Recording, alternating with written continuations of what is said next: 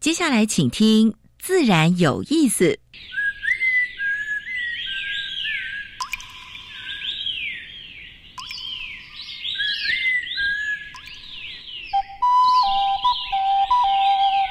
大自然是最能启发人心、最迷人的教室。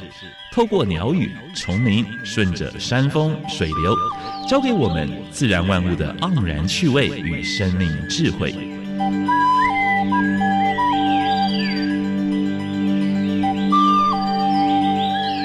走过来，走过来，仔细听，仔细听，自然有意思。的听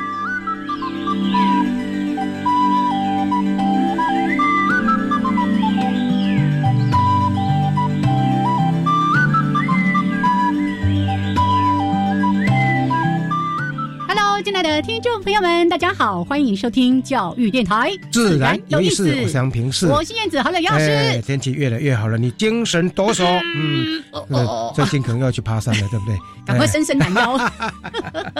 自从你那个什么痛，已经三叉神经痛好多了之后，你又开始在活动了，真的。哎，老师，你知道我那一段时间哈，那神经痛让我很不准，不太能够讲话啊，不能吃饭。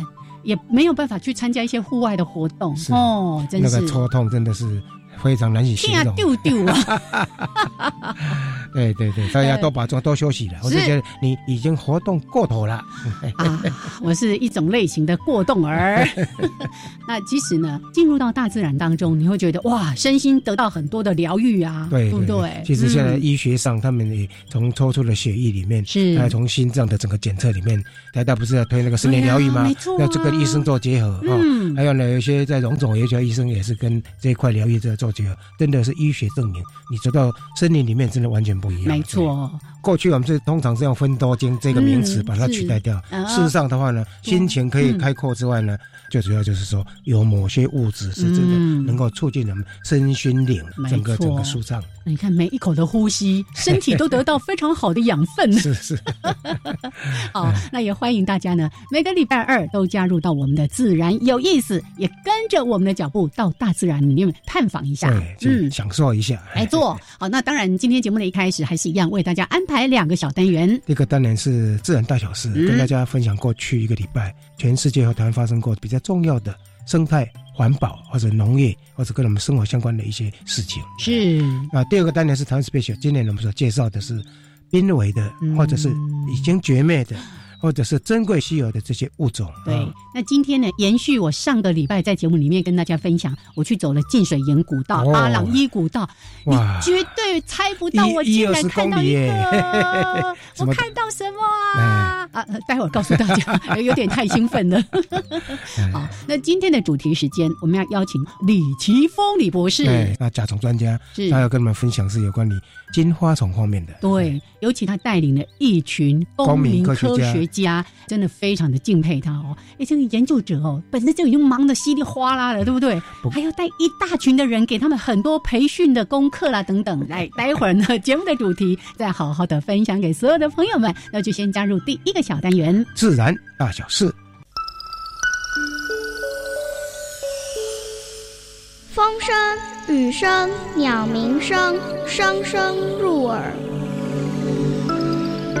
大事、小事、自然事，事事关心。自然大小事。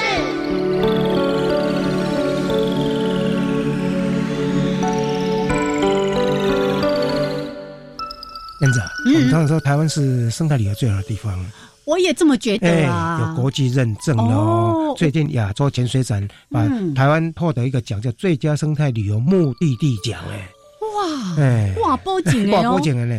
你还记得我们上次访问过一个潜水的哦，一位潜水美女，美女。肖一珍，对对对，她说跑遍了全世界各个潜水场，嗯，觉得绿岛是潜水最棒的。对，其实不光是绿岛了，蓝屿啦，还有东北角了、澎湖。都是蛮好的地方。是，而且生态旅游的目的地不光是有潜水，嗯嗯，我们有丰富的萤火虫、蝴蝶、鸟类，还有蛮多的植物资源，对不对？还有了地景的资源，对不对？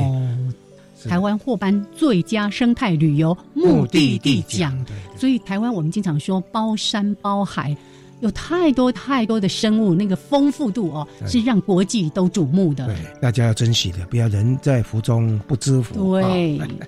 那我们去年，我们就是以地名植物当做哎台湾 special 的主题，对不对？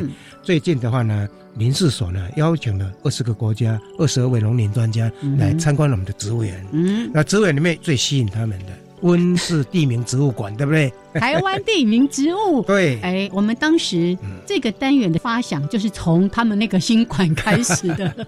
呃，动物看病有兽医，人生病了有人医。哎，台湾的人力大概有四万八千人，兽医大概有四千七百多人，但是植物生命怎么办？不是一直要推树医师吗？植物医师对不对？那过去如果农民碰到农作物受到病虫害的影响的时候，会去找谁？农药店。对呀，啊，就该撒农药，噗 噗噗。但是呢，很多的话呢，不是只有用农药啊，所以必须要经过诊断，说，哎，这个到底是什么虫、什么病，或者它根本不是什么病，只是生理上的，它缺了某些因素。所以呢，黄点局正在推动植物医师的制度，嗯，已经推动蛮多年了。是，而且呢，有几个学校，包括像屏东科大，包括像嘉义，已经把过去的所谓植物病理、昆虫学都改成植物医学系的。哦，哎，但是呢，在推动这个植物医师法的时候呢，受到一点阻碍，哎，有一些旗舰的哈。不过呢，黄点局已经把这个已经送到立法院了，希望呢，朝野能够共体时间了，因为事实上农民呢，真的也需要了。我们希望未来能够植物得病或者是农作物生病的时候呢，由这些植物师来把脉，是，然后开出正确的处方。嗯哼，我们刚成立的海洋保育署，哎，蛮不错的哈，已经公布那个鲸豚跟海龟的死亡数字。啊，那数字里面的话呢，真的令人触目惊心哦。死亡的鲸豚就有四十七只哎，嗯啊，个海龟的话呢，总共有一百零三只哎。啊，还有一部分是活体，它是你做做收容或做野放的。是，最后提到的鲸豚死亡，一剖开肚子都是什么呢？就是塑胶，对，误死了。所以能够减速的是一个很重要的。嗯哼。那谈到塑胶的话呢，以色列的科学家的话呢，最近从海藻里面哎做出一种。可以取代取代现在的塑胶哈，而且它价格还算便宜的，每一公斤才一块美金。以后如果能够大量生产的话呢，这些由海藻所做出来的这种塑胶的话呢，一样在土里面、在海里面都可以怎么样呢？自然分解掉的啊。所以我们希望能够早日实现的，能够取代现在用的这些塑胶啊。这是今天的自然大小事。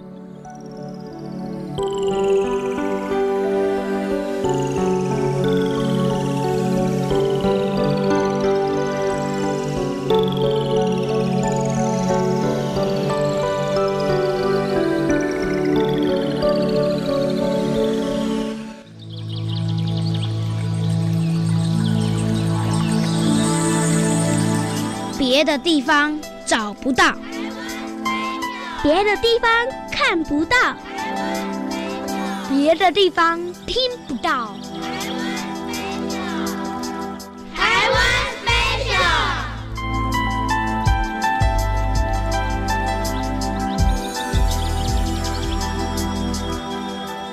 欢迎朋友们继续加入教育电台。自然有意思，我是杨平，是我燕子。刚才卖个关子，哎，现在把把答案揭晓了吧？我走在阿朗伊古道，听到同伙的伙伴说：“有海龟，有海龟。”这么兴奋！对，这一次我们其实是跟林务局的屏东、台东还有新竹林管处的一些自工伙伴同行的，然后，就有这个老师就说：“哦，那个是绿蜥龟。”哇！一听到绿蜥龟，所有人的眼睛就，然后一直盯着海面。可是呢，他就是这样出来呼个吸，又下去了，呼吸又下去了，所以我们就盯着他在海面上四处搜寻。听说有看到五只，因为我说听说是因为我没有看到那么多只，你看到你只看到一只，我看到两只，而且两只是同行，还拍到耶！哇，我拍到，然后太厉害，太厉害。了！能够在海里面能够发现到是非常不容易，一般如果不是水族馆，就是在收容中心，对不对？啊，不过呢，现在台湾也不错了，慢慢比较多。对，慢慢比较多。你说那到小琉球，小琉球还可以跟与龟共有，对不对？叫绿须龟啊。所以刚才不是在说到哎，这个生态旅游吗？你看小琉球，那么社区的居民大家有共识，自发性的用生态来赚钱，对对，它是永续永续的财，没错哦。那我们真的非常的讶异，哇，竟然就在海边哦，哎，它就靠近这个海岸线，差不多多少？不到十公尺吧。哦，真的非常非常的开心哦。那尤其早些年，当澎湖、望安上来产卵的绿蜥龟越来越少的时候，其实我们大家是很担心的。这几年好像还不错，这几年慢慢慢慢有一些保护，还有自工的话呢，都有开始在行动了。没错，还有救援的行动也都有。我我相信呢，如果大家都给他们一份关爱，未来的话呢，在各个海域所看到绿蜥龟会越来越多。好，那其实呢，在全世界有七种蜥龟嘛，是是是。哎，我们可以看到五种，是。尤其绿蜥龟算是比较常见的，那个那个赤蜥龟是比较少，还有个格龟啊，那个是比较大型的。对，那在台湾，就像刚才提到了，过去澎湖哦，那像现在台湾的本岛，还有小琉球，还有绿岛，哦，都有这个绿蜥龟上岸产卵。是，那我们真的非常开心呢。你看，一看到它那个眼神啊，那么样的清纯可爱。很无辜的，是。可是你知道，我们走走走，我们也看到一只绿蜥龟的尸体。哦，真的吗？对，对，就被冲到是是海滩上面来了。好，那我们也对绿蜥龟有一点点的认识，因为我觉得这些知识性的东西是大家很容易去搜寻到的，所以我们就简单的说一下啊。一般呢，这个绿蜥龟哦，要二十年到五十年才会成熟，也就表示说，它要至少二十岁之后，它才有繁衍后代的这个能力。哦。那成熟的这个绿蜥龟，它的背甲长度呢，大约九十到一百三十五公分，体重可以超过一百公斤呢。所以事实上它还可以长得蛮大的。那我们在那个阿朗伊古道的这个海滩边应该有，但是呃，对林务局的这些解说志工说啊，那个应该算比较小只的，所以它也没有要上岸来产卵的。对，好，还有呢，世界上我们刚才不是说有七种的海龟嘛？对。只有绿蜥龟是吃素的，嗯，然后它们呢也是那种比较随机性的，就是它们遇到什么就吃什么。啊，这个海草嗯看起来不错就吃吃吃，哎那个就吃吃吃，所以一不小心就把塑胶袋给吃进去了。对，没错没错哈，所以呢刚才说到了，我们是最好的。潜水的生态旅游的一个目的地是要靠我们来保护的，是的，不管是海龟或者像鲸豚，或者是其他的鱼类资源，都受到我们太多太多，因为大家都要方便、要快速、要舒服，所以我们制造了太多太多的垃圾，尤其是塑胶垃圾。是。哦，刚才说那个以色列海藻的塑胶是。在很多什么可以自然分解啦，还没有真正可以让我们这么样的随手的用到的时候，请大家少用，少用，少用才是最根本的。嗯，好，OK，这是今天的台湾 special。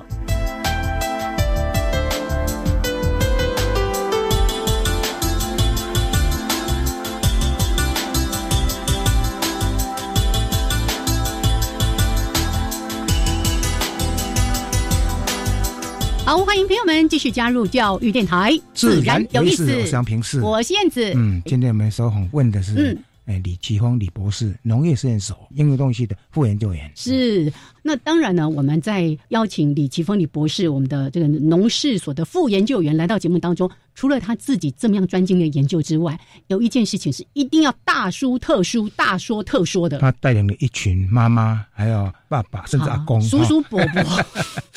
从事公民科学家的活动，这些呢，从过去对昆虫并不是很熟悉，可是呢，一步一步的就变成专家哎，而且发表新种啊，而且他们自己拍摄。自己有自己的摄影棚，自己出书，把所有台湾的金花虫呢连续这样做记录，非常非常不容易。听说呢，已经发布了五十多种的新种。对，刚才呢，我们还在聊，人家发现一种新种，就觉得哇，好棒，好棒，好了不起。他们竟然透过这样的一个公民科学家的团队，发现了五十多种的新种的金花虫。这些妈妈，尤其是妈妈哈，也做出成就感，也把她的全家，影响她的先生，影响她的小孩。对我很快就要投入了，我也是婆婆妈妈。好，来，我们来欢迎李奇峰，Hello，Hello，各位好，我是李奇峰，嘿，很开朗的一个呃学者哈。是，来，我们今天的重点就放在这些公民科学家哈，那怎么样透过我们李奇峰李博士的带领？那当然，这过程还有很多很严谨的训练，还有他们自己要做很多的功课。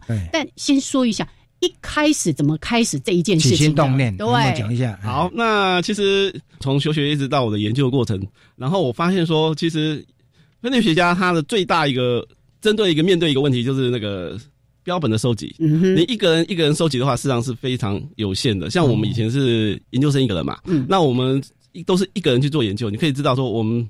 一个人的话，你看能够有多少时间呢？而且你能去的地方会有多少地方呢？尤其你说是只有两年，你能抓到多少东西呢？其实当时我就深深的了解到说，呃，如果你真的要做好的话，你一定要培养出很多个你，就是说跟你一样功力，那么采集功力一样强的人。其实我当时就一直有这个公民科学家一个想法，可是当时其实要实行这个东西是非常困难的，因为我们少了一个媒介，就是网络媒体。因为你没有那个网络的话，你无法很容易去召集这些人。那很巧不巧，就是我毕业入社会，然后有工作以后，才发现，哎，这个媒介越来越发展，越来越好。那我变得可以很轻易就跟大家可以去联络，说我们想要干什么。嗯嗯。那我当时的话，第一个其实我们最重要的一个灵魂人物，我先介绍就是郑兴忠，他是四寿山那个昆虫调查网的负责人。那其实他们每一个业余都有他们的一个专长。这个人呢，他就是非常爱拍那个标本照。然后呢，就拍起来非常非常漂亮。可是他还很想要出图鉴，可是他知道他有一个致命的一个缺点，他没办法鉴定，没办法做一个非常好的一个提供非常好的正确资讯。做很好的标本，可以再进行采集，但是呢，种类的鉴定就是面临，就是喜欢玩种的人同样会面临这样的。所以当时他就主动找到我说，我帮他鉴定一些东西。那我们就开始慢慢聊天，我开始知道他的意图，然后我们也有空的时候就一起去采集，然后我们就开始聊聊天，然后我们就开始。聊到说进一步的一个共同的想法，就是如何出一本图鉴。嗯哼。然后他当时又问我说要出哪些类群，所以一开始我们是选择类群。嗯。然后金花虫其实是甲虫里面最多样的其中的一个类群。嗯。啊，很多人其实会问一个问题：为什么你要选金花虫？还有很多甲虫啊，因为金花虫很多人可能还不认得。嗯嗯。那其实这个很简单，因为图鉴的主要特色是：第一，你一定。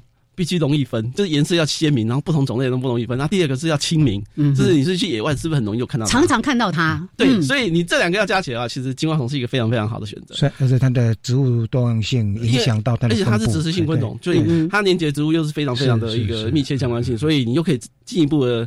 了解通它跟植物的关系，所以其实我觉得这个有多样性，而且这类昆虫的幼虫跟成虫又差蛮多的，因为它是完全变态，所以又又可以很完全不同一个两个世界又叠在一起，其实也是一个非常非常好的一个。因为光是养那个幼虫变成虫，那个就是一种挑战，对，要有耐心，而且呢，在什么植物上面，那出现的地方有野生植物蛮多的，所以你可以想象，一开始就觉得好像。好像那个挑战蛮大的，可是我觉得说这个也可以当做我将来那个研究的一个方向主题，所以我就其实我们讨论其实没有没有不到一小时就已经决定好这个题。后来是不是利用脸书的方式去做连？那个是最后面的最后面，是近些年的。对，因为脸书是比较后后面，你可以看大概两千零九年才开始发达出来。那我们是大概两千五零五年的时候开始有这一个。那时候除了郑先生之外，还有哪些人？那当时要怎么找呢？我们又跑到另外一个网站叫做自然摄影中心。那我们去。评估说哪些人就是真的很爱拍照，然后又很喜欢发问，然后又真的很好学的，对，慢慢的一直筛选筛选，所以我们大概聚集了大概十位左右，一开始就已经聚集了十位左右的业余人士，那我们现在就称之为公民科学家。因为第一次聚集以后，我们就开始做一系统的，我们叫做培养好了，就是说刚才讲说这个我们要怎么去规划，例如说标本你要怎么去，那个金光虫你要怎么去观察。那你如何确认它真的是那个植物嘛？你说，你看它停在那植物，那真的是它的食草吗？嗯，这个就是一个问题哦。会不会刚好只是停在那边？就很多人都有一个错误观念，哎，它停在那边就可能就是食草吗？嗯，其实这个是一个非常大的一个谬误。不过如果是幼虫的话，应该是啊，幼虫的话就比较没有可是幼虫它在最后一零期，然后它下来的时候就很容易误解，因为它会爬下来哈。那你经常看到它搂的时候哈，啊，有时候搂搂的时候到一个。植物上面，你就觉得它是它的石啊，其实也许在那个化化用的不一定，对不对？对，因为它会最主要是它会端到土里面化用，哎，或者说它会在叶子上化用，所以在这个时间其实很容易很多人都看到，可是很容易什么？那我可以讲一个很明显的一个例子，就是你如果看那个张友仁的图鉴，有一个叫做呃木贼金蛙虫，嗯，那个就是明显就是它爬下来，它停在木贼化化用，它是它的植物真的不是木贼哦。后来我发现是那个三童子，还是山童子，所以它是吃山童子。后来我们把它改名叫做山童子金花虫。哦，哎，所以你们可以注意看一下，说 其实就是你要再进一步观察，不是说你看到它停下来，哎，石草是那个吗？所以有可能只是阴错阳差。对，所以我们有 SOP 的一个方法，就是说你看到虫以后呢，第一，你一定要想办法把叶子跟虫带回来，先看成虫有没有吃。嗯哼，嗯哼。那第二步。是不是想办法再养下去，然后要不要让它生蛋等等？对对对，有没有办法从幼虫就判断它是金花虫？呃，目前已经可以了，因为以前是很难，以前我们都不知道哪种株连结跟到金花虫，所以以前你看到几乎是不可能。现在因为它幼虫其实是非常相近的，可是它只要跟食草有连接的话，我们大概都可以判断出来。哦，如果它停在食草上面的话，已经真的是专家中的专家了。我非常粗浅的了解，很多金花虫都肥肥短短的，对不对？而且重点是每种金花虫几乎它的那个食草的范围非常。小，所以它的就是我说的所谓的寡食性，就是说它只是一个属其中几种，或是只是一个种，很专一这样。对对对，所以就变得非常容易连接。你只要看到是哪哪哪一种植物上的幼虫或是成虫哈，我们几乎就可以知道其他的讯息了。我举手发问一个小问题，杨老师说这种幼稚的问题让燕子问就好了。请问，那像金花虫的幼虫跟它的成虫吃的是同一种植物吗？呃，一目前观察的话，呃，绝大多数的 case 是一样的，是是正确的。可是可是有一些是不一样的地方，就是例如说，还有很多种类它是土栖性的哦，它吃植物的根，那就不一定会吃上面的植物了。还有土栖性的金花虫，有有有，因为。呃，像有一些像一些圆金花，就是它脚很长，看起来像圆头的圆金花虫类的话，你绝对看不到它的幼虫，因为它都是吃根的。是，那像我们有一些害虫，像什么甘薯圆金花虫啊，阿市长它就是吃甘薯的根，就是块茎嘛，它是吃那个块茎。哦哦哦，圆就是那个猴子那个圆头的圆。头的圆，是不是会让地瓜臭香的那个？呃，那个不一样，那个是橡皮虫，那是甘薯，那是甘薯以象哈。可是你看到幼虫，呃，圆金花虫是很在外皮，很容易看得到，那甘薯以象是钻进去的。对，好，不一样，是吃外皮的部分的。所以为什么提到他在农事所任职哦？农事所要做很多关于各种植物的，特别是经济作物的害虫的一些防治的工作，有很多金花虫，像刚才说的，因为是植食性。以前我们有一个概念说啊。那个肉食性的哈，反而我们比较喜欢，因为它会去吃一些害虫。可是如果它是植食性的，经常就会吃我们那些好吃的菜啊、水果啊等等的，所以它做一些防治跟研究的工作。里面有蛮多的种类是农作物的，耶！而且我们也做了普查，因为最主要是你要普查，那做了它所有所有的种类，呃，以及跟那个植物的普查，这样子就很容易可以清楚它们之间的关系。所以有新的东西进来，就很容易就可以侦测到。OK，所以刚才说了。一个人时间永远都不够，精力永远都不足，所以呢，他要创造千千万万个我。所以有的这个公民科学家，我们待会儿再来说说，从头到后来，脸书这么多人投入到台湾金花虫的这个社团里面，对不对哦？那我经常呢，我的脸书就会一直有讯息通知我说，哎，谁又在这个台湾金花虫贴了什么照片？然后我就去看，哦，又在提问，哎，这里发现什么，那里发现什么？好，我们待会儿再继续来聊这个话题。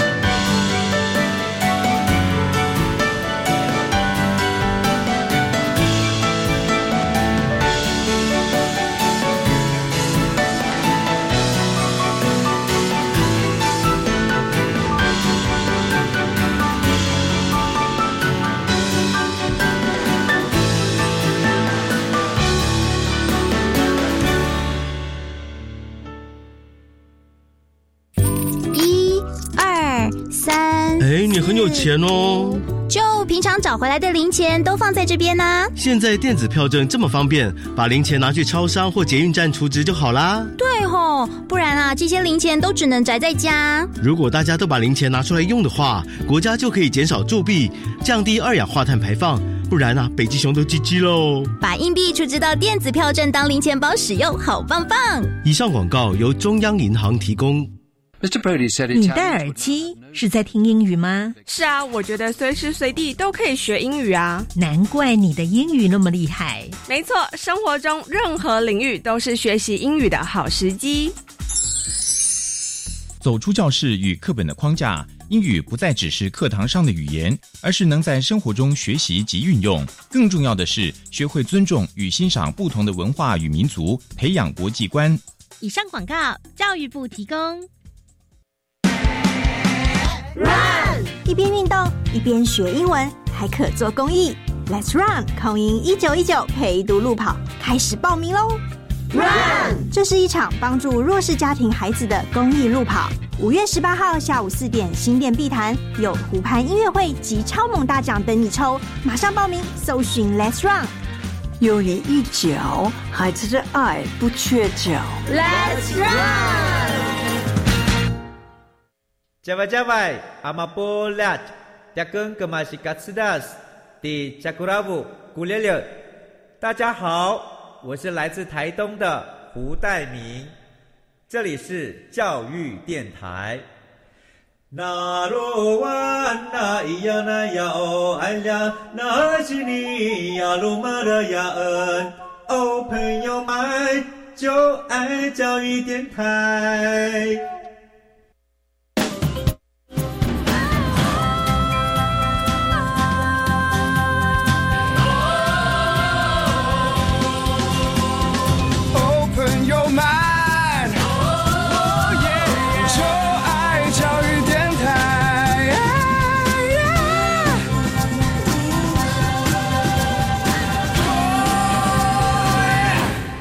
朋友们，继续加入教育电台，自然有意思。我是杨平世，我是燕子。我们现在所访问的是农业试验所的副研究员李奇峰李博士，是他跟我们谈他怎么去带一群公民科学家从事一些金花虫的分类，还有包括生活习性的这个研究工作。是。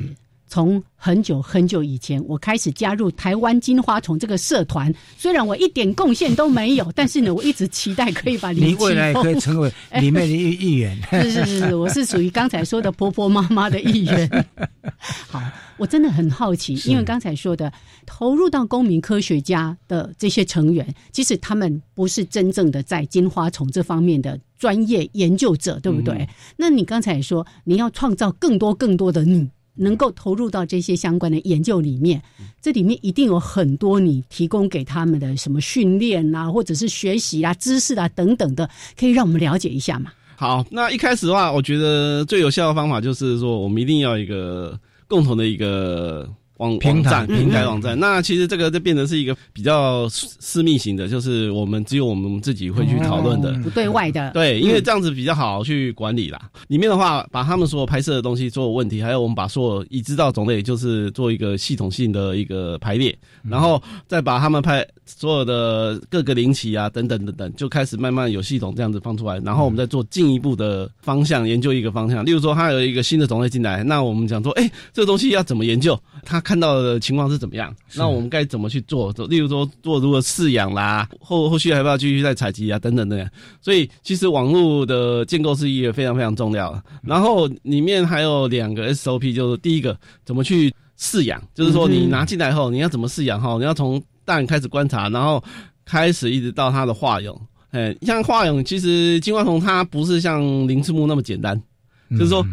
有一大部分，他会就是他化蛹时候，它化化蛹到土里钻进去。对，所以你可是你一旦有经验以后，就会发现说，他中龄期的时候，他就开始到处走的时候不吃东西，不安分，不安分。的时候，你就要做另外一个处置，就是你再另拿一个盒子来，然后再装土，装土，然后把把他那些要想下去化蛹的，把它装来过来，他就立刻钻下去了。嗯，所以只要说你饲养久化，你这个部分就非常有经验，其实就变得比较顺利。可是土的薄厚也有影响到它化蛹的成功率。那有时候就很懒惰啊，有时候你只放个十公分，市场是很难化蛹成功的，一般大概要。十五公分左右，那些土有没有特别？呃，其实是有啦，最因为他们不能太硬啊，其实都比较松软一点的。那最近还有观察到说，它它可以钻到腐木里面了。哦，因为也有这些种类钻到腐木里面。因为上次是李慧勇，就是他看到觉得很惊讶，说：“哎，怎么？”腐木里面有一大堆金花虫，哦，可能它也是一个很好的介质化蛹一个地方。嗯，哎，因为其实那个种类我们知道它喜欢钻土，可是像这些如果是一个受试论文的话，根本你做不到，是，对不对？如果受试论文的话，它只是对成虫的采集的，包括幼虫这一块，恐怕都很难。嗯，所以真的能够带领这些公民科学家等实验性的。所以等于开创了一个蛮好的一个窗户。其实我们的宗旨就是希望说，我们能够了解各个灵奇啦，他们各各个时候他们出现的地方啊等等。那像这些东西的话，做好的话呢，郑先生就会去拍呢，还是怎么样？因为他可能分散在不同的家庭里面。我们的职责不一样。那像。标本照这东西其实是蛮有技术的，所以标本照的部分的话是完全由郑郑先生来拍，因为他那个不是说按那个那个生态照呢，就是由饲养者自己拍。对，因为这个东西有时候有没有要求说用什么样的镜头，然后只是用。其实他们功力都很高啊，其实只要拍的漂亮就好了，真的很漂亮。焦距清楚那些就是一个最大的原则，其实其他就不是很重要。好好，好，我是要特别讲究艺术感这样子。我其实我很那个荣幸跟他讲说，其实我是最不喜欢拍照的，所以我从以前到现在都没有相机，都没有相机，然后好不容易才会用手机偶尔拍一拍。所以我我人家跟我要照片，我说我是最没有照片的人，所以是真的吗？所以可是我是很大方啦，我会跟那些团员去要照片，然后反正魁迪都是他们的，啊，其实至少他们很。多照片，我可以让他们叫他们，请他们提供这样就好。哦，其实每一个人专长一个部分就好。是，我的个性是不是很不适合那种美感的？例如说拍照这种东西美感，那干嘛要强迫自己要拍的美美的那样子？嗯，所以照片的部分的话，哪些人可以做得好，那干脆就是尽量由他们来做，要专业专业来做。对，我这些天呢，在找奇峰的相关资料，就看到有一段在描述说，奇峰说他自己不会拍照。不会开车，然后也不爬山，因为有高山症。但是呢，这些金花虫分布在台湾各个地方，甚至不同的海拔，在高山地区，所以这些就交由我们各自的公民科学家来帮他达成。是，因为他们各有各的特色，像有些团员他是属于。自工，嗯嗯，就会做定期性的一个调查，那就偶尔会发现一些偶发性少见的金花虫，嗯，那我们就觉得非常高兴。那有时候我们觉得它是梦幻型的金花虫，为什么？因为一年只看到一两次，可是他们刚好在好的时间、好的地点、好的时草，一次就发现二三十只，那我们就说，那你赶快把这些材料都补齐，我们就可以立刻发表。哦，所以我们在好的时间都抓到以后，我们就可以很快的把这篇这个研究给出来。所以这个都是要刚好。有人，然后又有时间、地点等等，都配合出来，所以这种例子其实不少啦。这个郑先生是蛮重要的灵魂人物哈。等一下你会介绍几位，就是特别他们发表新种的这些。好，那其中的话，像以曹美华夫妇啊，是是蛮特别的，因为鸟类专家。嘿，因为曹美他他本身是一个医生嘛，你就知道医生的个性事实上是非常的严谨啦，哈，所以他。他的兴趣非常多啊，他一开始是赏鸟、蝴蝶，然后再来是蜻蜓、蜻蜓还有蝴蝶等等，所以他都很专。以后他发现说啊，这个实在是不构成挑战了。嗯嗯。然后啊，我们邀请玩了，对，都玩完觉得没什么兴兴新鲜的的。那一一旦我们邀请他进化同社，当然他就很高兴，他就可以看到一些新的东西。是。所以他一开始的话，后开始他拍的非常多，所以我们大部分的种类。的生态图都是他拍的，然后大部分的幼虫几乎都是他拍到，所以他自己也创造一个网站，叫做台湾金花虫图鉴等等，就是他把所有他幼生级的照片都放在那边，其实很漂亮。他那个是公开的，所以他就是这么厉害，就是可以把几乎所有种类。那我觉得他的鉴定功力也是不在我之下哦。真的，你你所有团员不一定每个都那么会鉴定啊，所以他那一两个，你看这个是这么会鉴定的，所以他一看到知道这是新的，你看，你看一定可以到这种地步。我们有一两个就是有这么厉害啦。是在做分类上一个蛮困难的，就是文献，文献包括文献的收集，还有呢要把这些文献跟自己所的观察要写成一个 paper，这个过程你是怎么训练他们的？没有这个部分的话是是我自己去完成的。他们的部分嘛，最主要是他们做一个材料的收集，是他们没有做论文的写作啊，论写作论文都是都都有我自己在撰写的，对，因为他们没办法，这个部分实在太专门了。因为这个部分还有一些文献，是不是新种？这个太花力气了，所以这些新种的论解都是我个人去完成的。然后是是，然后当然。我们自己还有一个奖励规定啊，例如说那些新种的发现啊等等，有没有？其实你们在别的地方可能有听到说，因为我们要奖励说谁是第一个可以发现，所以第一个发现大家都我们都当做他有这个权利。你到底要不要用你的名字命名？你不要的话，那用别的命名。那还有有时候是比较夸张一点，说他一个属就是一篇报告里面，他有三个种类都是他发现的一个新种。哦，哇，这样命起来就很辛苦了。姓可以命他的姓，可以命他的名，那第三个怎么办呢？所以我们一定有到这种地步啊，因为有时候一篇报告真的会有七八个新种以上。那有时候像以曹美华这种功力那么高的人，有时候他可以占的大概二分之一。你说？哦，所以曹美华在整个 group 里面是也是蛮重要的。对，可是我们有很多很奇特的人物啊，像陈龙章好了，陈龙章他是一个退休的退伍军人，所以他的体格跟毅力是非常非常惊人的，而且他他是属于那种使命必达的，所以。我我有教他任何任务，他几乎都可以完成。哦，真的，嗯。例如举例啊，最近在写一篇报告，这篇的话是我觉得是极度困难的，因为它的种类是只有在三千公尺的山顶才会。高山上啊，我说过我有高山。高山。那你们知道吗？有两个地方呢，我是可以到达的。你们猜是哪个哪个地方？合欢山。对，这个一定猜到，车可以开上去。另外一个你们可能不知道了，另外一个是在三千以下一点点，就是南横啊。那南横的话，其实一般人是没办法进去，可是我们做研究，我们可以申请申请进去啊。那进去以后啊，你知道最高点是在关山垭口那个两千六地方，可是那边气候其实非常恶劣，其实等于三千，所以我我运气很好，也做到三千的种类。好，其他地方怎么办？你知道我们三千公尺，大家都知道啊，它有两百多座以上的山，嗯。而且我有高山，而且我几乎都爬不上去。只要超过一天的的行程，我几乎都不会去的。所以我就派给陈东章这个任务。那当然他不可能去爬两两百多个山了。我们就我们知道他就是有生物的特性。我们发现他有几个山系，你只要选进这这几个山系去里面几个比较好爬的山就好了。也是比较热点这样子。例如说北部的山、中部的山跟南部的山这样子。不过这个也不容易啊！你要在辨识植物，再去采采这个。所以当然这部分他已经就是他是从。虽然是从中间插进来，可是他已经学的很快，所以我们教他怎么采集，他大概都会，所以他一上去几乎只要有虫的话，他几乎都抓得到。这个蛮厉害的，拍照呢？拍照他也是在现场。呃，有，可是很难啊，真的，你你相机这么重还带上去啊，是让他拍很漂亮的照样是很难。大部分都带回来，可是带回来都死了，因为太热了。哦，地理啊，有去上面的生态照事实上是不多的，可是也都是陈龙章拍的，嗯，那也是很难得啊。我们的报告里面会有。好，重点来了，这篇终于快要结束了，你知道我们采了多少只吗？在所有的山区这样抓抓，多少只？大概五百多只。哦，这样蛮厉害的，功力很强哎。那已知呢，本来只有两种，我们增加到五种，嗯嗯，所以又多了三个新种，嗯嗯，哦，而且分布在不同的山系，对，而且它分成两个两两群，它有一群是真的会在第山，它真的是有翅膀，嗯，到了三千就没有翅膀了，一看。因为一种。不同种类，不同种的整个退化掉。哎，不是后翅，后翅是翅鞘哈，翅鞘它要保护它的身体是有，是。是它的膜子就膜子的不得飞的嘛，整个退化掉，退化掉，就是不能动，就是不能飞的啦。是是，这一部分的话，就觉得这个是一个非常特别的例子，从来没有一个鼠就是会有无翅跟有翅同时出现。嗯，所以我们就发现说，其实这一篇会非常非常有趣，说哎，台湾居然有。有刺跟无刺，而且无刺的话也只能在三千公尺以上。是是是是。哦，那当然它也是有它的理论基础。为什么它只在三千公尺以上？因为温度太低了，嗯不适合那种有刺的飞行，所以它节省能量都投资到其他的地方。就慢慢爬就好。所以从演化学上来讲的话，这个应该是蛮特别的一个发现啊。如果在不同山系，包括其他地区的，其实也可以做蛮好的一个比对啊。哇，嗯，所以。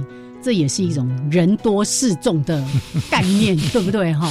每一个发挥每个人的专长，真的，我我觉得奇峰他也非常乐意跟别人分享他知道的一些东西，然后包括刚才也提到说，针对这些愿意投入的公民科学家，其实他给予他们很多的训练，包括怎么做分类，怎么做采集，怎么样做饲养、观察、记录等等的这些。通通都要在这个过程当中，让我们的公民科学家也成为是一个专业者。好，我们待会儿呢还有一段再继续的，请我们的奇峰跟大家来分享公民科学家们怎么做这些事情，还有成果，也请他来跟大家报告一下哦。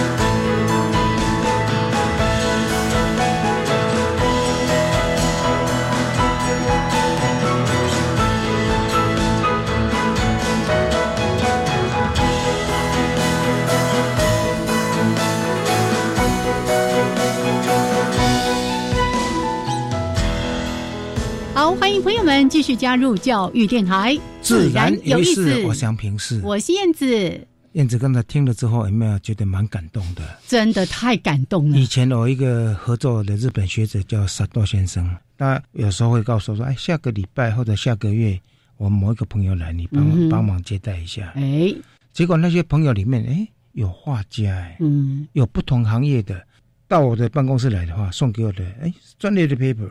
所以李奇峰现在在台湾的话呢，也把这些人不同行业的，然后变成了真正的分类学者。耶，我们继续来聊一聊刚才在提到，哎，好多这些公民科学家都让我们觉得好敬重哦。是，嗯，那其实我们还有一个我忘了提哈，其实这个也是非常特别，他们启发我更大的一个想象力。例如说，我们有一类群呢，它是潜叶性的，嗯，潜叶性其实最难观察的地方就是说，你怎么观察它不同灵起。嗯，一般在野外，如果是不是前夜的话，在外露天的观察灵奇很简单，嗯，因为它脱皮嘛，你只要看它头壳就好，有那个硬的头壳哦，然后它头壳掉下来，你就说哎，一零一零。可是前列腺很奇怪，我们就看不到头壳。哦，我们一定要稍微解释一下，前列腺非常小小型的种类，躲在叶子里面，对它叶子还存在，你就看到虫在里面。嗯嗯，好，然后就会画出一条一条的 线条，这样。那你怎么记录出它的龄期？就是说第一龄到第二龄多久时间呢？如果你连你看不到它，不看不到不同龄期的时候怎么办呢？嗯，我那个朋友他是陈厚杰。他真的就很厉害，他教我说怎么看的。他说他发现一个方法，因为他们家里的设备有限嘛，他就透光看。他透光看以后，他发现说，哎，那也蛮清楚的。然后他在拍照的时候，他特别拍头部。嗯嗯他发现说，不同龄期头冠会有一个 特别的差异大小。哦。那头冠市场还是硬的哦。嗯。其实就跟我们测量那个头冠的头冠是同样的意思。是是是。所以他只要每天每天拍，他就可以看出来到底哪一天他变了另外一个灵期。嗯。所以他真的很认真。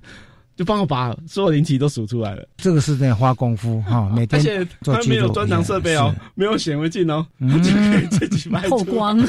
我就觉得实在是太强了。这个就是创意，众众志成城。你看，这是一个 team，然后发挥每一个人的专长。对，除了刚才提到说这大概十多位哈比较核心的成员之外，其实这些年在脸书，你也有一个台湾金花虫的这个社团，透过这个社团。因为更多人投入嘛，那当然这些人可能他的专业性不是那么高，但很多人就会在这边说啊，我去爬山或者我去哪里，我拍到一只什么什么，这是不是金花虫？它是什么？你们也可以从这里去了解到更多有关于金花虫的一些资讯，是吗？对的，因为我们这样子局限在一起，也不是说是一个非常好的。那我们也希望说能通过一个更公开的一个方式去招揽更多人有兴趣啦。那呃，脸书现在是一个蛮方便的一个地方，那尤其在设立一个特团，那我们就特别设立了这个台湾金花虫的一个社团呢，可以吸引更多真的哎。完全不懂的也无所谓，来这边看一下，然后看到它到底长什么样子，然后我们希望说他就是觉得有怪怪的东西就拍出来了。那其实有很多人真的是很有兴趣，那甚至说他已经学习如何去拍照，甚至他学习如何去鉴定。所以我今天其实我现在已经去念到说，我自己也不要是那么主动去鉴定，因为我希望是别的人。第二层去鉴定，然后鉴定到真的有错的时候，我才来更正。是，因为这样子可以训练他们的鉴定能力。就我发现说，其实有几个已经非常强了，而且不是我们的核心人物里面的。哦，不是核心里面，对，不是我们核心的，其实就很强。我说，因为现在我尽量就是不要动，就是让他们自己去鉴定，然后一直让他们哎越来越厉害了。然后真的有问题了，台湾的物种那么多，你看，如果专靠专业的，怎么可能？真的，对不对？所以需要能够更多的这些公民科学家。而且哦，还有一些故事，例如说，它有一些及时性、一些立即的一些有。特别的历史突然出现的时候，我们会特别注意到。例如说，突然一个新种，哎，突然出现了，那我们赶快就要特别去注意，然后特别去那边找。因为脸书社长，因为他的成员庞大，所以真的有可能这样出现。虽然例子非常少啦，可是还是有可能会出现。我们还是 去找。我那一年就看到一个例子，有一个民众呢，就 PO 了一张照片。然后你你就说哦，这个是超难鉴定的，因为呢很多都非常的相像。那有时候拍照他没有办法拍到那么精细，所以你在鉴定上面也也是要非常的谨慎的。呃，因为拍照其实就是它有一定的精确度了，那其实它也关系到你的拍照片品质，还有那个标本的大小等等。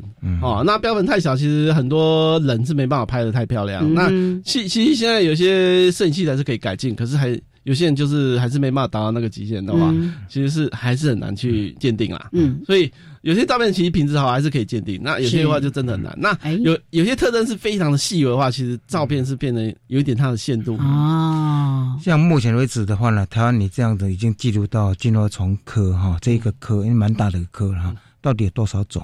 那这些种，这你们这个 group 有没有跟国外像包括日本啦这些学者专家有没有直接就做讨论？呃，有啦。我们现在的话，像种类的话，其实还没有一个精确数，因为它一直上升，一直上升，一直上升，一直在更新。大概一个种类大概已经七百多了啦，哦，七百多。因为从以前的你看至少五十个、五十几的新种，然后又多了很多新纪录等等。是。然后我们因为这个东西的话，我们的非常积极哦，所以我们跟国外的一些合作也非常越来越密切，尤其。呃，尤其尤其是欧洲的，欧洲他们的功力比较强，也比较积极，就比较去了解他们在做什么，因为他们有他们的特长嘛。像欧洲的部分嘛，不是在做自然史部分，没有那么长，因为他们主要是传统传统分类的部分，所以他们反而是跑那些博物馆的话，会替我们节省很多时间，在在做一些模式标本的检查等等。所以我们在合作部分的话。国外的专家部分啊，大概都做这一部分的合作。在这五十几种他们所发表的新种里面，有多少是属于你们现在认为是台湾特有的？有没有？其实这我说的五十几种是台湾特有的部分哦。哦，都是台湾特有的。还有这我是已经删去一些种类，因为我自己还会发表很多国外的种类啦。那一般我们一发现是新种，大部分都是台湾特有的。金花虫很奇怪，就是我以为它。扩散能力也强，可是事实上我们这样看起来的话，事实上是不是那么强？尤其有一些常见的种类，你觉得哎，全台湾都有，应该不是特有种吧？那以前有些人就分错，也是国外的常见种，可是我们一仔细比起来，发现说。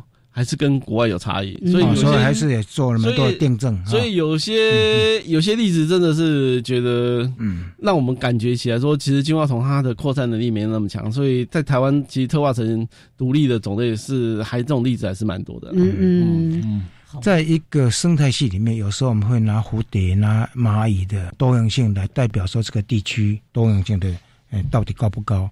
金花虫有没有这样的特性？金花虫其实还没有开始做，还没有说现在已经慢慢开始做，尤其它跟那个植物的多样性又可以相互配合的话，实际上是一个非常好的我们称为生物指标那一类。对，那例如说，你开始你做一个地方，你觉得它的多样性好不好？哎，金花虫说明就可以反映到它植物的一个多样性，尤其它会飞，有时候说明更好抓，有时它会集中在那个仿花上面啊等等。所以我现在就开始就是很鼓励说，你们想要做一些多样性调查等等啊，其实金黄虫是一个很重点一个生物指标，是一个指标来来做来做研究啊，实际上很不错。但有的人恐怕会有密集恐惧症，因为我们也曾经就在一棵树上面，哇，密密麻麻的 金花虫跟幼虫这样子。哎，事实上有啦。那其实我遇过一些像。像林氏林林林务单位啊，像有遇过最多的就是那种吃赤羊的，叫赤羊金花虫，哇，真的多了一谱，就是满满的满满的，然后甚至他们就很担心说，我们吃羊会不会被吃，会不会死掉？说，嗯，因为它吃叶子的，补偿补偿能力蛮强的吃叶子的，实际上要死掉是蛮难的，尤其是是木吃是木头的啦，因为吃叶子它不是微生物那种危害，其实这个都不算大，对。尤其它这个有季节性的，你我这一季节都被你吃光了，它自然就会跑掉了，要不然它就会饿死。嗯嗯嗯，然后它再过一阵子，它自己再长出叶子来，它说明就没来了。其实真的，我们还没有遇过说真的被。被整个啃死的，被整个啃死，然后水稻上面那个油，可能是农业 蔬菜比较蔬菜比较可，因为它是它不是木本的，而且它是就是整颗都是叶子的话，这真的有可能就被啃光了。像瓜苗等等啊，那个真的会被手瓜类的会把整个吃掉。黄手瓜、黑手瓜，那个就这个东西就可能会致死率就比较高，尤其是幼苗部分。呃，我们过这些例子啊，哦，对，尤其是蔬菜类那种东西就比较容易。当然，我想这又是一个领域的话题的，有机会再来聊。都是最后呢，我也想请齐峰跟大家来分享一下，像刚刚特别提到这个公民科学家的社团台湾金花虫哈，那我们也请所有的朋友们，大家有机会也加入到这个社团当中，因为大家呢，等于是变成是。我们这个团队的一个一个的眼线，对不对？后援会，对你在什么地方 你会去的地方，很可能是别人不会去的。那你拍到了，你知道说哦，这个是金花虫，或者你不确定它是不是金花虫，你拍过来。那拍照有没有什么特别要注意？像以前我们老师呢在教我们的时候，就会说哦，你要正面拍一张，要侧面，然后头部啊什么的。这个其实有时候要教他们那样拍是很困难，因为他们有时候说啊，这个拍一张它就飞走，飞走了。对，那有时候尽可能啊。可是我们有一个原则是说，因为其实我们以标本照来讲的话，背面看，我们都尽量都看背面。嗯哼。对，所以你当你拍侧面的时候，有时候真的很难看出来。哦。侧面哦。所以。所以侧面是不好的。那由上而下的那一个。哎，对对对。那个画面。也不是说由上由下，是你的身体呢，一定都要在背面，因为有时候它停侧面，就是要从。背面这样子整个拍下去的话，事实上这样是比较好分的。哦，其他角度都蛮难分的。所以头、胸、腹，然后整个背部的一些纹路啊，什么都可以看得清楚。这样子是最好。你整个拍一个完全侧面，有时候是真的很难分。然后负面的话更难分。好，那请各位呢，摄影器材要升级哈。升级也是没有没有关系的，在野外的话，你随缘了哈。如果你拍到就觉得奇怪的，然后看起来像。瓢虫或者是也没有关系，像金花虫没关系啊，你就拍完之后呢，上到网站先浏览，浏览这 screen 啊，如果是觉得说，哎，好像不太一样哦，你再传。对对，我觉得就这样的，像老师说，因为你要对这养生觉得要有贡献的话，第一你要先会鉴定那些种类嘛，尤其我们有出了一些图鉴，你先把基本的一些种类都看完，哎，觉得。真的，你拍的不一样的时候，哎，你可以上来问一下，那所以真的就因为网络上它其实也有一些图片在上面，你可以先先去浏览一下，是。那对你自己功力也会有帮助啊，没错，没错，对呀，是慢慢累积的嘛，真的找不到来请我们的。这一群公民科学家，包括我们的奇峰这个专家来帮你鉴定。其实我觉得这都是一件很棒的事情啊！大家也不要不好意思说啊，我会不会传错了？我会会不会把那个呃春象的啦、瓢虫的什么都传上去了？OK 的，对哈。我我们不会因为这样子骂人吧？不会笑人了，不会笑的，不会笑。我最多只是说这个不是金花虫，你把它删除掉。